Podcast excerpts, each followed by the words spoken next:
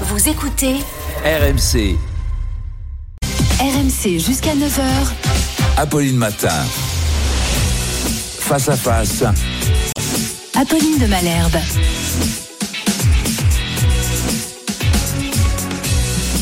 Il est 8h33 sur RMC et BFM TV. Bonjour Rémi Salomon. Bonjour Apolline Malherbe. Vous êtes chef du service néphrologie pédiatrique à l'hôpital Necker Enfants Malades euh, à Paris et vous représentez les médecins de tous les CHU de France. On va parler évidemment de la situation euh, d'épidémie, on va parler de la pénurie de médicaments, quelle est la situation exacte. Mais commençons donc par l'hôpital puisque ce sont ces médecins que vous représentez. Vous faites partie de ceux qui, euh, il y a des mois maintenant, ont commencé à tirer le signal d'alarme, sauf qu'on est déjà dans le dur. Il y a euh, un certain nombre de plans blancs qui sont euh, euh, décidés dans des hôpitaux et dans différentes régions de France. Est-ce que vous diriez aujourd'hui que l'hôpital craque?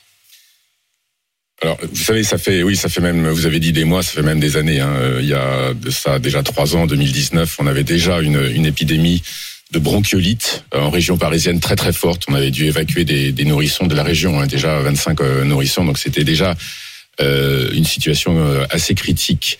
Donc ça fait des années. Alors aujourd'hui, euh, je sais plus quel mot employer parce que finalement les gens me voient euh, passage à la télé ou à la radio. à chaque fois, je dis que ça va pas bien. J'ai dit il y a un an, on court à la catastrophe. Donc on, on ne sait plus si les mots finalement veulent dire quelque chose. Mais oui, aujourd'hui, la situation est extrêmement tendue dans les hôpitaux.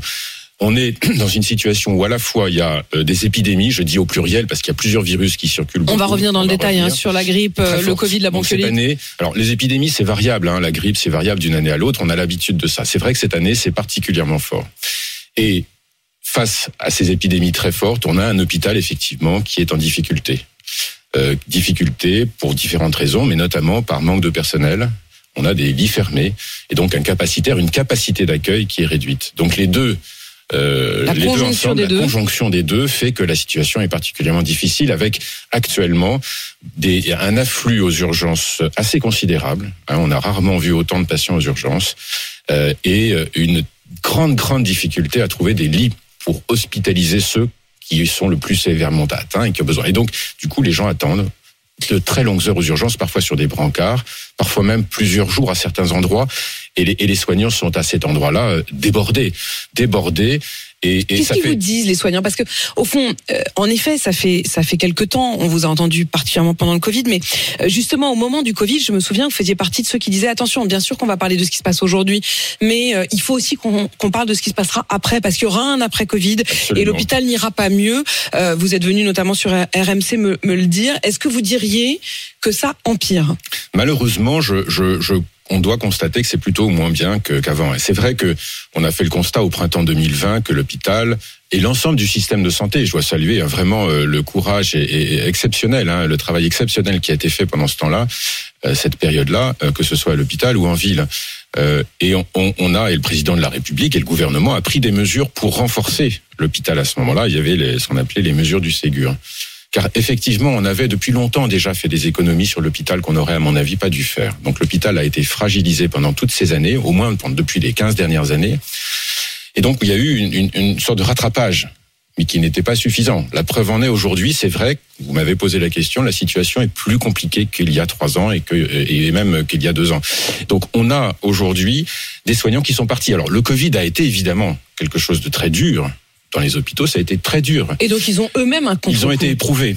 Il y a eu un épuisement et certains sont partis. Alors d'autres reviennent, ça reste un métier. Moi, je voudrais encore une fois, j'insisterai jamais assez sur le courage de tous les soignants. hein. Aujourd'hui, c'est vraiment, euh, je- il faut les saluer. Je pense qu'on a, on a beaucoup salué les, les soignants pendant le printemps 2020, et puis ça s'est un petit peu, euh, ça a un peu disparu. Et aujourd'hui, on a l'impression que finalement, on veut plus entendre parler de tout ça. Les, les Français, je, le- je le comprends, ils en ont assez, hein, les virus, je les masques, que vous etc. portez le masque, on va y revenir. donc- vous donc portez le masque dans après, ce studio. Je, je comprends très bien l'attitude des Français qui disent euh, on, voudrait, on voudrait passer à autre chose. Malheureusement, la, réalité, elle est dure, c'est celle-là. À la fois besoin d'un hôpital beaucoup plus solide parce qu'il y a des virus et ce sera pareil les années, les hivers qui viennent, ce sera pareil. Est-ce qu'aujourd'hui, il y a une égalité de tous face à la santé? Est-ce que l'accès aux soins euh, reste euh, équitable, égalitaire dans ce pays? La réponse malheureusement est non. Euh, Non. L'accès aux soins aujourd'hui, alors on- là on parle de l'hôpital, on pourrait parler aussi de, de, de ce qu'on appelle la médecine de ville hein, et à la campagne aussi. On manque de médecins. Pour des raisons euh, structurelles. On a Est-ce qu'aujourd'hui, il y a une médecine à deux vitesses? C'est-à-dire, est-ce que l'une des conséquences de cette tension sur le nombre de médecins et sur les hôpitaux, c'est qu'il y a une inégalité peut-être géographique Est-ce qu'il y a aussi une inégalité sociale Alors, en principe, en France, on a un système, euh, un service public, un hôpital public qui euh, gomme ces, ces, inégalités. Tout est dans le en principe, je pense, euh, C'est aujourd'hui, il est vrai que quand on, il y a certains endroits, quand on habite euh, dans la Creuse, par exemple, il y a plus de médecins généralistes et l'hôpital est loin et euh, certains hôpitaux sont plus en difficulté. Et on a plus qu'à prier pour pas tomber malade. Et donc, oui, donc c'est vrai que on a aujourd'hui euh, à certains endroits une rupture d'accès aux soins. Donc, quand vous me posez la question est-ce que tout le monde est égal par rapport à l'accès aux soins, la réponse est non. Je peux pas vous dire oui de manière franche. Par contre, le service public, le principe de l'hôpital public, c'est de donner l'accès aux soins, quel que soit à tous les Français, quelles que soient leurs conditions, et un soin d'égale euh, qualité. Mais c'est vrai qu'aujourd'hui, ce système public est en difficulté. Il est en danger même, je dirais, car ce qui se passe aujourd'hui, j'ai dit, le Covid a été très éprouvant et des soignants sont partis ce métier reste un métier très attractif. Malgré tout, c'est un très beau métier. Si je devais choisir un nouveau, je le choisirais. Pour les infirmiers, les paramédics, pas. je Vous redeviendriez pas. médecin. Parce que c'est un métier absolument magnifique. Mais c'est vrai que les conditions aujourd'hui d'exercice sont dures. Et donc certains choisissent de partir. Et moi, ce, qui, ce, que, ce que je crains, c'est que ce que nous vivons aujourd'hui, ces épidémies de cet hiver, et les conditions dans lesquelles les soignants euh, exercent, ils ont l'impression, vous savez, quand on peut pas hospitaliser, qu'on laisse une, une, une, une, personne âgée sur un brancard pendant plusieurs jours, on a l'impression d'être maltraitant. Parce que ça existe, ça, c'est pas existe, théorique. Ça existe, ça bien existe sûr. aujourd'hui en ça France. existe. Et donc on a le sentiment de mal faire, d'être maltraitant. Et Alors- ça, c'est ça, c'est au-delà de la fatigue physique. C'est ce sentiment de pas bien faire son métier De quand on mal est soignant, soigner. de mal soigner, c'est insupportable. Donc moi, je crains qu'il y ait à nouveau des départs. Donc, il faut vraiment tout faire et que chacun prenne ses responsabilités. On va revenir sur les solutions justement et sur les responsabilités. Euh, Rémi Salomon, au moment où on se parle, le plan blanc a été activé dans plusieurs régions de France. Lundi, euh, l'ARS, donc les autorités de santé des Hauts-de-France, ont activé le plan blanc. L'hôpital du Havre s'est dit saturé et a fait un appel hier à ce que les habitants de la région ne se rendent plus aux urgences, plus aucune urgence spontanée, qu'ils appellent le 15 pour voir si oui ou non ils peuvent être euh, pris en charge. Est-ce qu'il y a d'autres régions de France où au moment où on se parle, les urgences sont saturées à ce point Ah, je crois que les urgences sont ça. Alors, je suis pas la, la vue exhaustive, hein, j'ai pas fait, mais c'est saturé partout. Ça Mais au point de devoir faire des Alors, appels euh, quasiment de détresse. C'est, oui, je, je pense que cet appel qui a été fait par, euh, par euh, au Havre, euh, on peut le faire partout. Aujourd'hui, on est dans une situation critique partout. Donc, il faut, euh, il- faut que les Français comprennent que Qu'est-ce que vous leur dites ce matin moi, je Ceux dis qui arrivent au moment des fêtes, euh, qui sont souvent des moments où il y a des maladies, où il y a des accidents, Ouais. est-ce qu'ils doivent se rendre aux urgences? Donc on, on ne peut pas. euh, on va on va parler de l'hôpital. Enfin, on a parlé de l'hôpital. On peut renforcer l'hôpital. Il y a des mesures à prendre. On ne peut pas dans l'urgence retrouver du personnel comme ça. Il y a la question se pose hein, des congés. Donc on va dans dans la mesure du possible donner des congés aux soignants parce que si on pensait imaginer qu'en plus Eux aussi ont euh, droit on quand même à un repos encore. leur congé. Vous imaginez, les épidémies sont pas finies. Hein, on a encore plusieurs semaines devant nous. Ce que l'on peut faire, et c'est pour ça que je m'adresse aux Français. Je comprends qu'ils en aient assez. On peut quand même diminuer la pression sur l'hôpital en diminuant simplement la circulation du virus, des virus. En Des virus, hein. Les grippe, virus. bronchiolite Alors, et euh, Covid, voilà. qui sont les Donc, trois Covid, épidémies qui sévissent en ce moment même en. France. Donc, Covid et bronchiolite, on a probablement passé le pic, mais on est encore à un très haut niveau d'activité. Donc il faut pas, il faut pas se dire que c'est 54 fini. 900 cas positifs par jour, mais c'est moins 12% sur une semaine. Voilà, et Covid, 1500 hospitalisations par jour, 100 décès par jour, 40 000 décès en 2022, donc c'est quand même pas rien. Et la grippe, par contre, est en train de monter très fort. Et elle est montée aux États-Unis. Là, le un pic peu en est encore devant nous Il est devant nous. Aux États-Unis, ils ont quelques quelques semaines d'avance et ça a été terrible. Et c'est une grippe dont on décède. Donc c'est une grippe C'est une grippe. dont on peut décéder quand on est fragile. Donc les recommandations, c'est d'abord et avant, et je- pas avant tout, mais d'abord les gestes barrières. Ça, ça reste un moyen Se laver les mains, ouvrir la fenêtre. se laver les mains, aérer les locaux, porter le masque quand on est à l'intérieur et qu'on est nombreux. Donc ça, c'est vraiment euh, on- bon. Les Français le connaissent par cœur et, et je pense que c'est des mots qui glissent un peu maintenant. Il faut, je pense. Compte tenu de ce que l'on a dit avant sur l'état de l'hôpital, c'est quelque part c'est sauver un peu l'hôpital. Hein, C'est-à-dire que c'est Si vous le faites pas pour vous, toute la pour les pression, soignants, toute quoi. la pression qu'on met en plus sur l'hôpital, c'est des risques pour l'avenir de l'hôpital. Donc un, les gestes barrières. Deux, si on se réunit à plusieurs à- entre amis, puisque ça va être la période, on fait, on peut faire des tests. Ça reste valable hein, de faire Des des, tests, même s'ils sont pas valables, même si c'est pas fiable à 100%. C'est quand même une bonne indication. Si on est euh, enrhumé, alors raison de plus pour euh, s'isoler un peu, mettre le masque. Si on est dans, une, dans un regroupement familial, on se met un petit peu à l'écart. Si on côtoie des gens fragiles, c'est-à-dire des sujets âgés ou des tout petits nourrissons, il vaut mieux éviter d'être à côté d'eux. Euh, et puis, c'est la vaccination.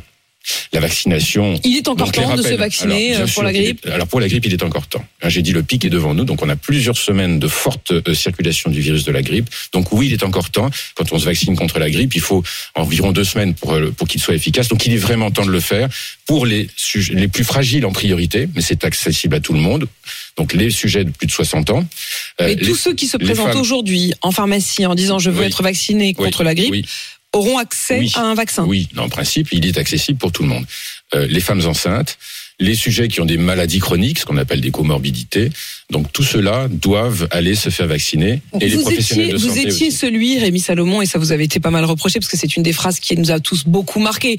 Euh, avant Noël, vous aviez Mhm. dit il faut que papier et mamie, dit- euh, ouais, on coupe la bûche en deux et papier dit- et mamie restent dans la cuisine. Vous vous avez regretté J'ai dit une bêtise. C'était c'était pas le fond du message.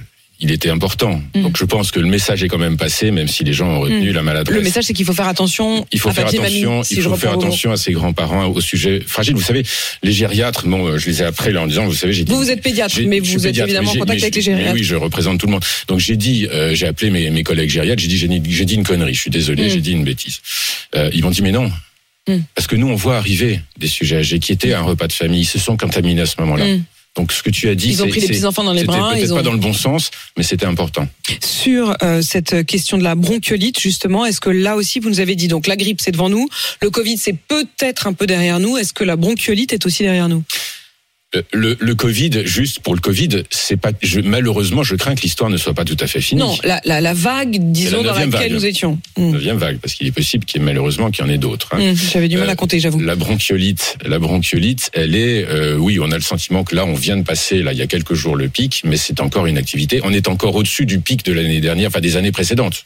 Vous, à l'hôpital, à Necker, euh, est-ce qu'il y a beaucoup de, de petits, de, Oui, oui, il y de en jeunes a. patients Il y en a, il y a, il y a, euh, il y a beaucoup de patients qui arrivent et on est obligé euh, pour prendre en charge toutes ces, euh, tous ces patients atteints des, atteints des, Necker, hein, des pour euh, ceux qui ne sont pas Oui. euh, parisiens, les parisiens malheureusement en ont euh, tristement euh, l'habitude. Ouais. C'est vraiment l'hôpital Necker enfants malades. C'est l'hôpital où spontanément on emmène ses enfants. Oui, enfin, quand il y a, urgence. à Paris, hein, mais euh, d'autres hôpitaux pédiatriques, Robert Debré et d'autres. Mais euh, oui, il y a beaucoup de monde aux urgences de, de l'hôpital Necker, comme dans toutes les urgences pédiatriques euh, de France. Euh, il y a euh, beaucoup, les lits sont très occupés, on manque de place, donc comme partout. Euh, et donc il faut, euh, voilà, il faut, il faut vraiment, je pense que pour les- pour la bronchiolite, c'est pas tout à fait fini. hein, il y a encore quand même beaucoup de, de, de nourrissons qui arrivent avec des atteintes graves. On a, on- je pense qu'on a en France un problème avec la prévention. C'est des trucs qu'on n'arrive pas à bien faire. Et ce serait quoi la Et prévention je pense de la qu'il faut, bronchiolite alors pour la bronchiolite, par exemple, ce qu'on a très peu entendu, je vais vous le dire, c'est très grave dès la naissance, la bronchiolite. On a des, tout- des nouveau-nés qui arrivent, hein, c'est-à-dire des euh, quelques jours de vie euh, qui arrivent avec des formes graves. Dès la naissance, il faut prendre des, des mesures de précaution. Il faut se laver les mains régulièrement. Ce que je vous ai dit juste avant. Oui, si on est enrhumé, on a envie de le prendre dans les bras, ben on a envie en fait, c'est non. normal. Si on est enrhumé, il vaut mieux pas le prendre dans les bras. Voilà, Mm. quand on a les, les- la famille qui vient, il vaut mieux pas être 15 dans la pièce. Quand Mm. il est tout petit, il est tout fragile.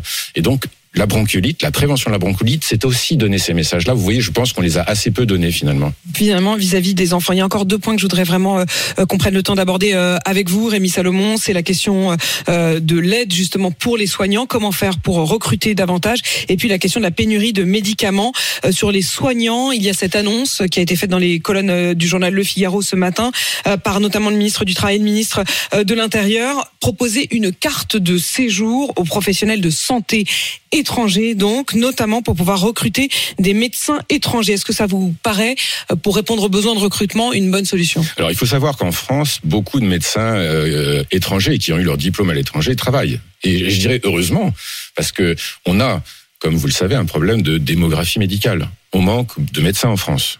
Beaucoup. Beaucoup, beaucoup. On a euh, ce qu'on appelle le numerus clausus, c'est-à-dire le nombre d'étudiants en médecine a été très bas dans les années 80-90. On l'a remonté, mais pas suffisamment.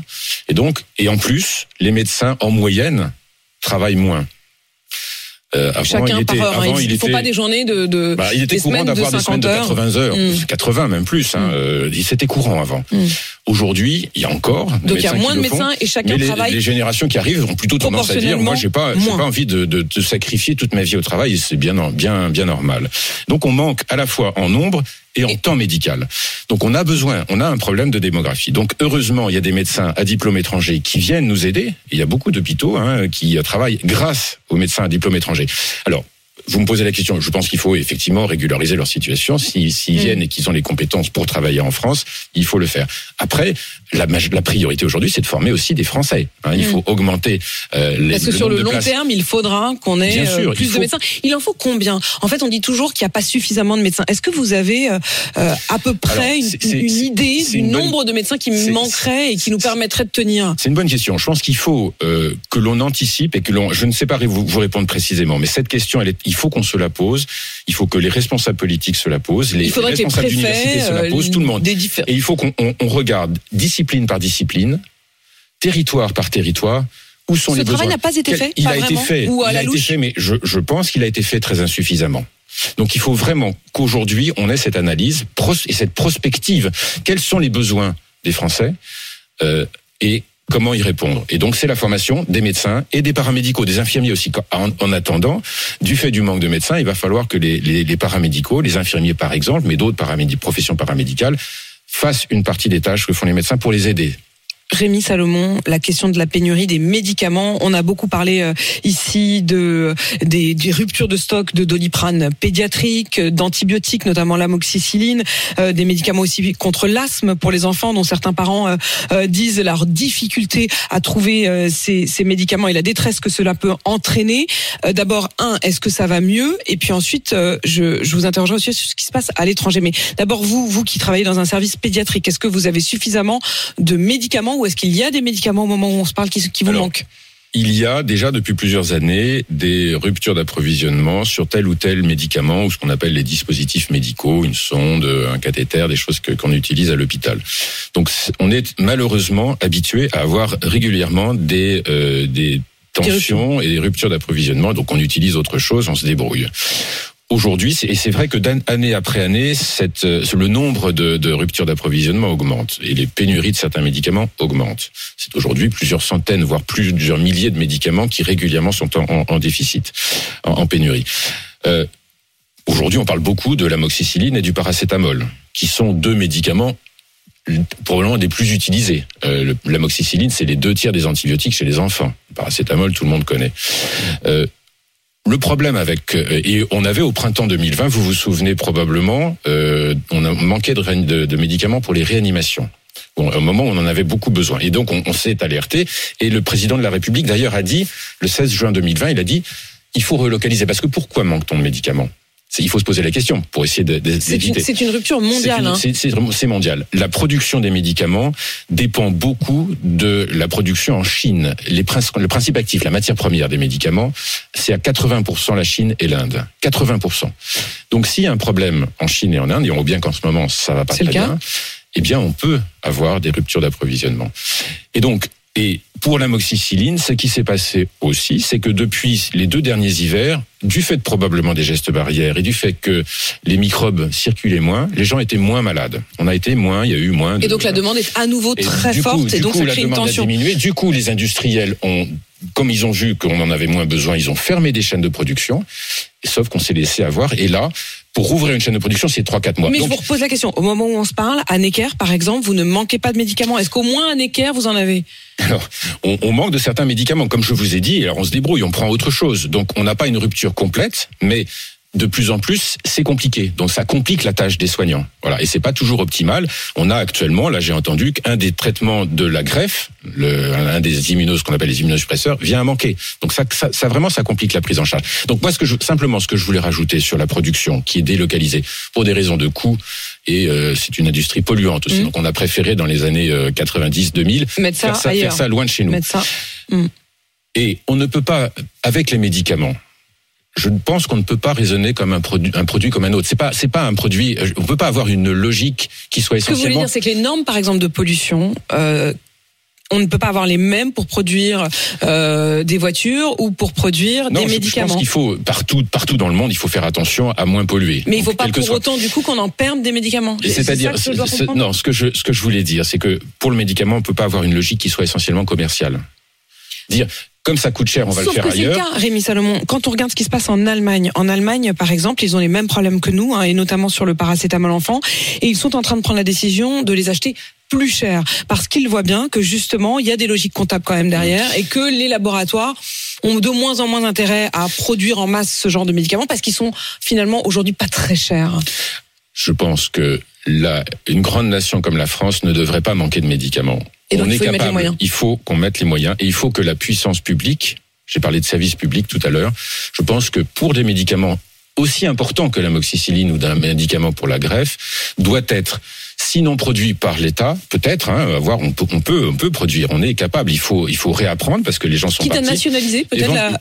Pourquoi pas Pourquoi pas En tout cas, cette question en tout doit se cas, poser. que la puissance publique puisse avoir euh, suffisamment de poids pour éviter qu'on soit dans des logiques commerciales. Et pour donc, pouvoir, il faut euh, trouver- il faut anticiper- trouver une mani- une manière de faire. Et je précise qu'aux États-Unis, les deux principales chaînes de médicaments, CVS et Walgreens, ont annoncé euh, hier qu'ils allaient rationner le paracétamol enfant parce qu'ils font eux aussi euh, face aux mêmes problèmes de stock que nous. Rémi Salomon, merci d'être venu dans ce studio faire le point ce matin. Vous qui êtes donc chef du service néphrologie pédiatrique à l'hôpital Necker Enfants Malades à Paris et qui représentez donc les médecins, le personnel soignant des De France dont vous êtes président de la commission médicale. Il est 8h54 sur RMC BFM TV.